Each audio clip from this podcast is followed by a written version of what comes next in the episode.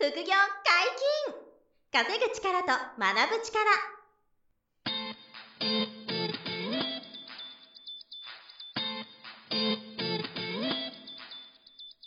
この番組は稼げるようになりたいを叶える副業アカデミーの提供でお送りいたします。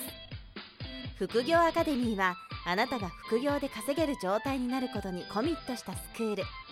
初級コースから上級コースまでさまざまなジャンルの副業ノウハウを学んでいただけます詳しくは副業アカデミーで検索くださいこんにちは、小林正宏です。山本博です。よろしくお願いします。よろしくお願いします。本日もゲストに来ていただいております。元グラビアアイドルでカブドルの杉原杏里さんです。よろしくお願いします。よろしくお願いします。杉原杏里ではい、お願いします。はい、よろしくお願いします。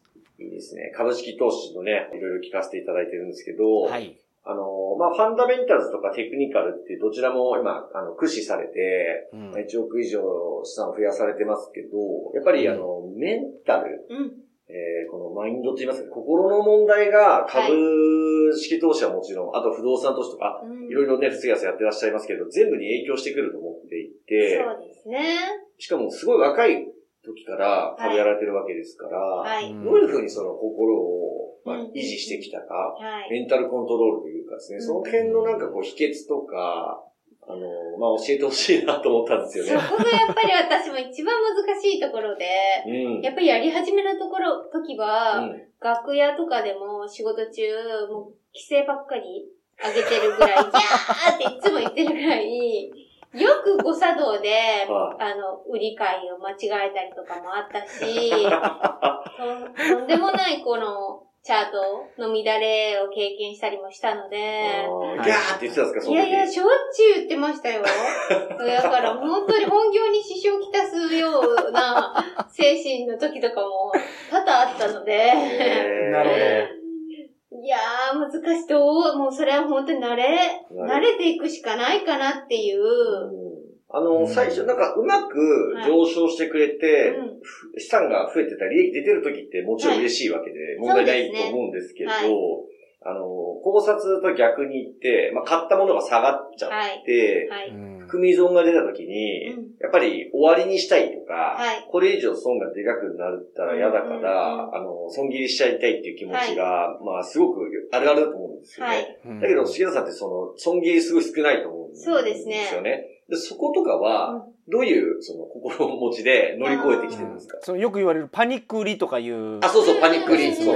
うん。うん。はいはいはい。うん。それをしないのは、やっぱりそのリーマンショックに、あの、やり始めてから3年でぶつかったのが大きくて、うん。その時に自分が何にもできなくて、ただただ持ち続けて、気絶してたことが、あ、一番結果として良かったんだっていうのを、うん。あの、後になって振り返ってみたら思うことができたので、それをずっと実践してるだけで、自分がいつも買うときは年高でも買わないし、すごい高騰しているときには買っていないんだから、必ずまたもう3年でも5年でもうん。月日が流れたら同じ平均値ぐらいには戻ってきてくれる会社さんだっていうのを信じているので、また気絶してればいいやと思って、うん。その経験があったから安心してられるんじゃないんですかね。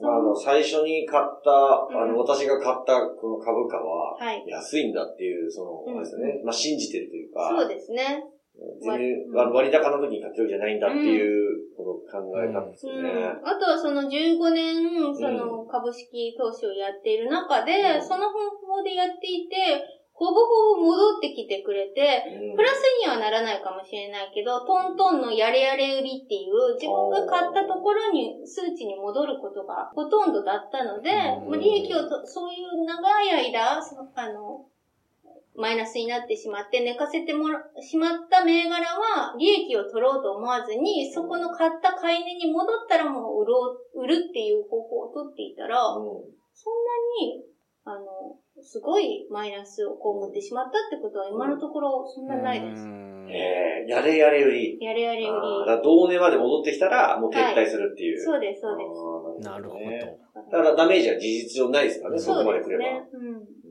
その JAL がダメになったりとかライブドアがダメになったりとかはいはいはいそういうのもたまにありますけどはいそういうのには引っかかったことはないですか？え、杉原さん、ありましたよジャね。JAL に引っかかってます。本に書いてありましたよ、こはいれ。JAL とか、あの、エアバッグの高田さんも上場廃止したので、うんあと東京ドームも結局2021年、去年か、えっ、と、上場廃止になってしまったので、うん最後までお付き合いしてしまったので、そういうのは紙切れになりました。うんなるほど。だから全てす、もちろん成功してるわけじゃないので、食らってるものがあると。もちろんあります。失敗してるものもありますけど、うんそれも経験しながら、やっぱ深追いは良くないなっていう。うんえ、その時に、はい例えば、じゃ JAL とか、はい一時的に上場配信になった時に、はい一旦紙くずみたいになっちゃって、はい。はい。その時に、もうやめたいってならなかったんですか？株式投資もう終わりにしたいみたいな。いや、うん、株式投資は終わりにしたいと思わなかったですけど、もう航空会社は二度と買わないとは思いましたけど、まあご縁がないんだなと思ったので、ああ、なるほど。うんあ、じゃあその業界とかによってはやらなくなるものはあった、あるそうですね。ちょっとトラウマで、さ未だに触れないっていうのはありますけど、やめたいとは思わなかった。思わなかった。はい。それはなんか、資金管理とかで、その、いろんな銘柄やってる中で、はい。まあ一部の資金ではい、その航空銘柄やってたはい。か。ら、そこがうまくいかなくても、はい。まあ全体としてはうん。致命傷じゃないからとか、そういうのもあったんですか？そうですね。私の考えとしては、えっ、と、1年のトータルを考えてプラスだったらそれでいいじゃないっていう考えなので、えっと、一つ、い一銘柄、二銘柄がダメでも、トータルで見たらプラスだったらもうそれは考えないでおこうっていうスタイルなので、たまたま JAL が、その JAL 一社で、ドカンと、そこまでなってなかったっていうのがあったので、うんうんうんまあ分散してあったっていう。そうですやっぱりじゃあ、あの、すべてが順風満帆に、こう、勝ち続けてただけではなくて、もちろんです。はい。うんいろいろ食らいながら、はい。そうです乗りね。越えてきてると。はい。コロナもあったので、うんまだまだ戻ってきてないものもあって、うんそういうのを戦いながら気絶しながら、なんとかか戻ってきたら売るっていう風にしてます。えー、あだからそういう組損出てるものも気に,、うん気にしないというか、まあ、うんまた戻ってくるはずだからっていうんそで、もう気絶状態でもそうです。いるわけですね。まあだからそれ現物だからできる技ですよね。そうですそうですそうですね。もちろんそうだね、はいうん。そうそう。現物でやってるからですよね。これが信用取引になってたらちょっとね、うんあの、期限もありますしね。うんうん、なるほどね。だからやっぱり現物の買いだけやってるっていうはいところですよね。で、あとはデイトレードっていう、その前回話してもらったようなものも入れながら、うん。そっちで稼ぎながらも、そうですね。なるほど、なるほうん。ど。じゃあ今の株式投資スタイルの中でそのはい。利益が上がってるやつは、投資アカデミーでもお伝えするデイトレードの方でどんどん稼いでいってる感じです、そうですね。それはもう日々、まあ、例えば1万だったら1万がずーっと十何日積み重なったらいいねっていう方法がテクニカルでやってるのでそれはあの、お教えできたらなと思っていて、うんなるほど、その、杉原杏里の投資アカデミーはどちらも学べますもんね。ファンダメンタルズで銘柄選定して長期保有する銘柄の選び方も学べますし、はい今、あの、おっしゃったデイトレードするテクニカルのトレードも、はい。かなり再現性が高いものがあるので、まあ、これも教えてくれる。どっちも学べるっていう、そういうね、あの、スクールになるということなんで、うん。うん。うん。まあ、すごい、これは楽しみだなっていうね。3月から始まるそうなんでぜひ皆さんあのん。検索してですね、もうメールアドレスが登録できるんですよね。あ、そうですね。はいあの、杉原杏里の投資アカデミーって私も検索してみてるんですけど、はいはい。もうあの、一番上にボーンと専用ページが出てくるんですよね。うんはいそこからメールアドレス登録すると、うんあの、杉原杏里さんのメールマガが読めるとはいいう風になっているのでね、それは皆さんぜひチェックしていただくと、そうですえーね。いいかなと思いますし、うんまあ、そのアカデミーの詳細のご案内とか、はいはい無料説明会もえー開催予定されてますんでね。はい。はい。まあ、そこで、あの、杉原さんにまた、その、オンラインでいろんな話が聞けるイベントも、ね開催があるとはいうことなので、はい、うんそこは楽しみだなってね、ところなんですけど、うん。はい。でも、ちなみに、あの、メンタル的なことで言うと、はい。その、株式投資はもちろんですけど、はい。不動産投資もうん。30代でやられているということで、うんその、なんですかね、あの、心の変化とうんか、うんうん。なんで、しかも不動産ってでかい買い物じゃないですか。そうですねもう1000万、2000万当たり前っていはいそういう、そこにしかも株で稼いだお金をうん現金であの投下して買った、キャッシュで買ったっていうことも含めて、はい。あの、その、どういうそのメンマインドセットではい不。動産に着手できたのかなっていう。ああ、やっぱよりお金を増やすためにっていうところでしか頭がなかったので、減ってしまうかもっていう不安を頭になかったんですよね。んなんなんでしょうね。それが私も、まあ、本当人ってリスクのことばっかり考えていくと、それ投資だけじゃなくて、うん。会社だってそうだし、自分の会社が来年倒産したらどうしようとか考えていったら不安でしょうがなくなるので、それを全くかん、やるって決めたんだったら負のことは考えないっていうふうに何事も、あの、思うようにしているので、むしろじゃあその、何ですか、不動産投資のうん。買う時の、うん。物件買う時のリスクはあんまり気になってなくなて、どちらかというとその家賃収入入ってくるうんところいいなと思って、はい。株だけじゃちょっと大変だから疲れるから、うん。不動産買っとこう、ポンみたいな感じですか？だからむしろ、株がか、あの、コロナの時みたいに、うん。半値になった時に、不動産投資が支えてくれるなっていう、むしろリスクヘッジじゃん、この会話っていう風なそう。頭で、えっと、不動産投資を。まあ、その時はまだコロナなかったですけど、うん。まあ、あの、株価に何かあった時に不動産が支えてくれるっていうことを考えて買ったので、うんあんまりその、思わなかったです。ね。あの、あと、その株式投資の収益性と、うん。あと不動産投資と収益性で言ったら、はい。株式投資の方が、あの大きく利回りが出やすいじゃないですか。はい。そこに対する、なんて言うんでしょうね、こう物足りなさみたいなのなかったんですか？不動産投資の利回りがちょっと低くて、いまいちだなっていうのはなかったんですか？は、もう、アクティブに株は動かす分、不動産は逆に、毎月安定して、じゃあ3%、4%が入ってくるならそれでいいやっていう考えだったので。物足りなさは全然なかったですね。やっぱりじゃあ毎月安定したこのストックのはい家賃収入を手にできることが重要だから、そうですね。あまあ、利回りがあの高い低いよりは、うんその、属性が違う投資うん。先として、不動産投資そうですね。がやったっていう感じですか？憧れだったんだと思います。私がもう、その10代の頃から、えっと、給料制だではなくて、うん。芸能界にいて歩合制なので、毎月お金入ってくる給料が違うのでそのストレスの中生きてきたので、毎月10万なら10万が確実に、まあ空室を除けば入ってくるっていうのは、うんすごく心の支えに逆になるなっていうのを、多分感じたんだと思います。部合なんです。もう昔から歩合ですその、仕事が多ければ稼げて、減ると手取りも減るみたいな。そうですよ。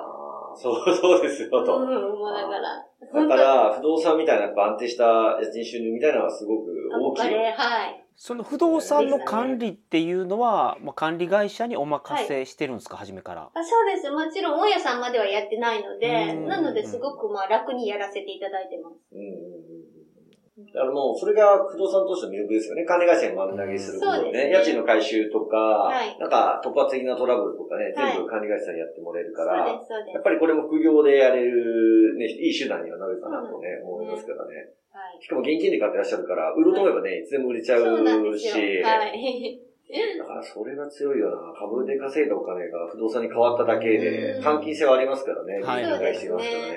確かに。で、融資も今後は視野に入れつつみそうたいな。ですね。うんはい。そうですか。初めに選んだ不動産っていうのは、その、はいどういう条件で選ばれたんですか？たまたまいいのが見つかったとか、あそういうのです。私は、あの、西の方の出身なので、はい西の方で栄えているっていうと、やっぱり大阪で、はい土地勘があるところで、自分でこう、ここに住んだら便利だなとか、住みたいなっていうところを買いたいって思ったので、はい。まあ、はい大阪を買ったんですけど、はいやっぱり株の銘柄選ぶのと一緒で、自分がなるべく知ってる土地で、はい。あ自分ならではでここだったら上がるだろうっていう物件を見つけた時が買う時かなと思ったので、なるほど。で、たまたま出会ったので、はあ、はあはあはあ、あの、株の銘柄を選ぶのうんとさほど変わらなかった。似てますね。はいああこれ間違いないな、このエリアでこの道そうですねだったらっていうことうん、で。で、利回りは4%なのかすごいなとか、はいっていうところで決めたので。うんしかもね、面白いのがあれですよね。その投資されてる、その、不動産会社さんとかもはい、上場されてて、はいそこの株も投資されたりそうです、ねそうです。買った、私が不動産を買った1年後かなんかに上場したので、はそこももちろん買って。なるほど。うん。うん面白い。そこもだからまた掛け合わせがある。そうです不動産投資とね、はい株式投資の。どちらも。いや、面白いですね。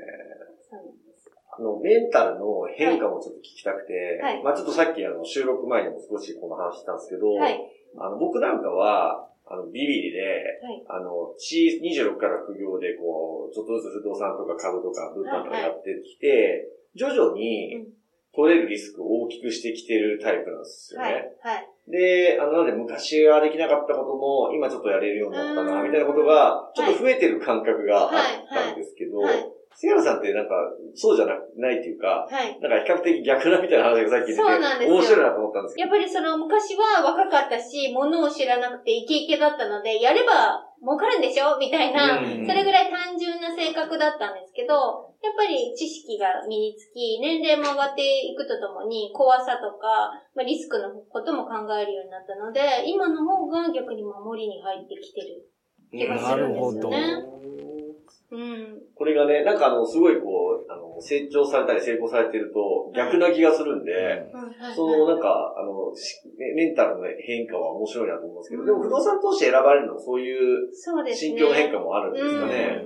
ちょっと安定的に、やっぱり自分がその、ね、芸能界にいるっていうのもあって、うんやっぱ基本が不安定、皆さんと違って安定してるっていう世界ではなくて、すごく不安定な、船の上にいるような感覚なので、やっぱりもう一つ別にちょっとどっしりとした地上に住んでいたいっていう自分もいるので、多分ちょっとリスクを取らずに、まあ安定した方に向いていきたいなって思っているのかもなるほど。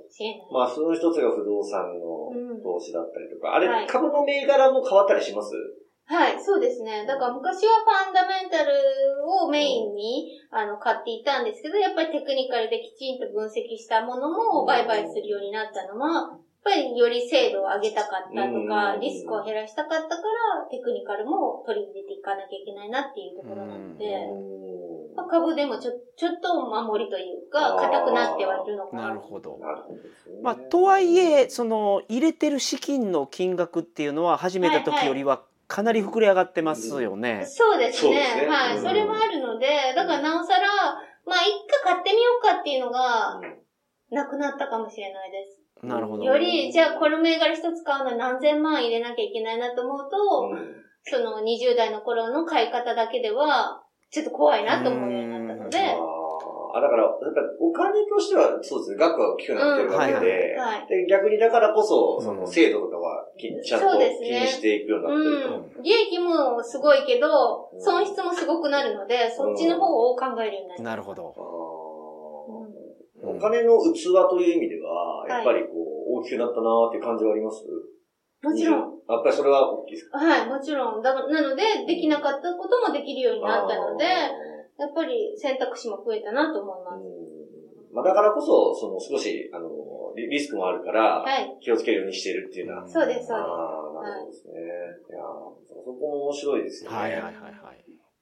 不動産投資も最終的にあの、以前 YouTube でもね、コラボさせてもらっておっしゃってましたけど、はいシェアハウス、そうです。ね、やりたいっていう話もあって、はい投資家さんがすぐシェアハウスですよね。そう、サブスクで作って。おおなるほど。投資家さんがそのリビングルームで情報交換できるような。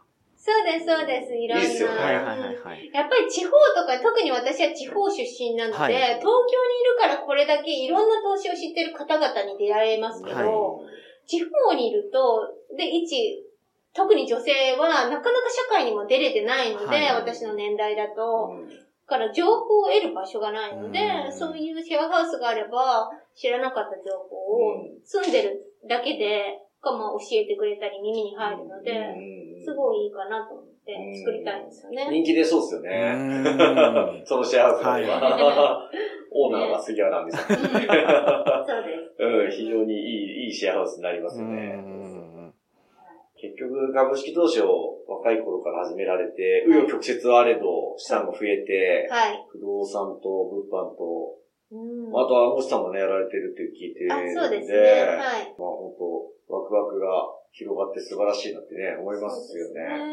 なるほどねね。まあ、止まらずに新しいことをどんどんチャレンジされてるでそのチャレンジできるようになったのがやっぱり。一番初めの株式投資うで、ん。ううん。ん。ううまい方法を見つけて、はい杉原さんなりの方法を確立してそこで利益が取れるようになったからいろいろ横展開できるようになったっていうのはね。本当理想的で楽しいことばっかりだうん、もちろんもちろん。人生なので山あり谷あり経験しながら、はい。だけど一度きりの人生だからって言って、ね挑戦をうんやめないでいらっしゃるとういうんうん。ことですよね。そうですね。ん。いやだからまあリスナーの皆さんにもね、そういうこう、ちょ、ちょ、トライする大切さみたいなのがね、伝わるといいなっていうね、そうですね。思いますよね。はい。うん。本日もお疲れ様でした、はいありがとうございました副業解禁稼ぐ力と学ぶ力そろそろお別れのお時間です。お相手は小林正宏と、杉原愛と、山本博でした。さよなら。さよなら。さよ。なら。この番組では皆様からのご質問を大募集しております。副業に関する疑問質問など副業アカデミーウェブサイトポッドキャストページ内のメールフォームよりお送りくださいませ